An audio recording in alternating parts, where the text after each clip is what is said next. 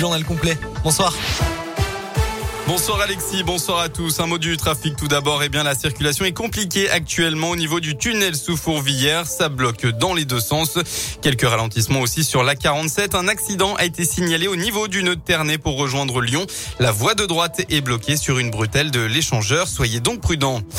À la une de l'actualité, l'espoir d'un cessez-le-feu. En début d'après-midi, les présidents Emmanuel Macron et Vladimir Poutine se sont entretenus au sujet des tensions autour de l'Ukraine.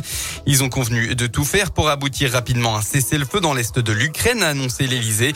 Les deux dirigeants se sont également accordés au cours de leur conversation téléphonique sur la nécessité de privilégier une solution diplomatique à la crise actuelle et de tout faire pour y parvenir.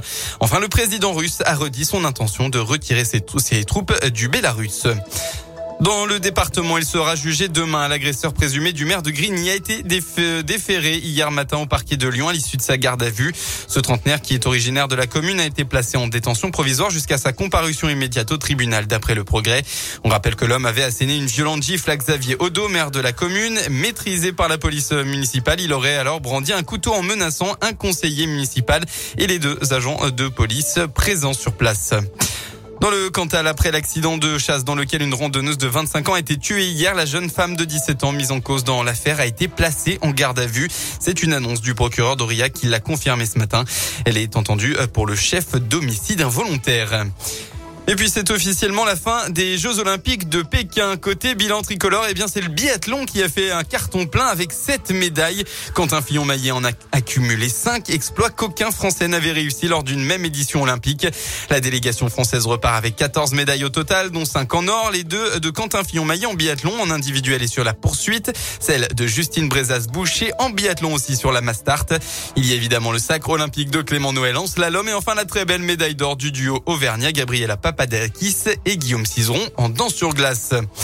On part en football. Nice prend de l'avance sur l'OL pour la 25e journée de Ligue 1. Les Niçois se sont imposés à domicile tout à l'heure face à Angers. Résultat 1 à 0.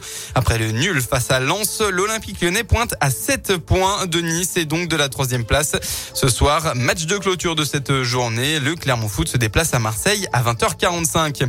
Et puis côté féminine, le coup dur pour la gardienne de l'OL, Christiane Andler, en sélection avec son équipe nationale du Chili. Elle s'est sérieusement blessée au genou droit. Elle devra donc subir une et sera indisponible plusieurs mois. Voilà pour l'essentiel de l'actu. La météo de votre début de semaine, eh bien, ce sera mitigé dans le département demain. Le temps va alterner entre averses et éclaircies et ce tout au long de la journée.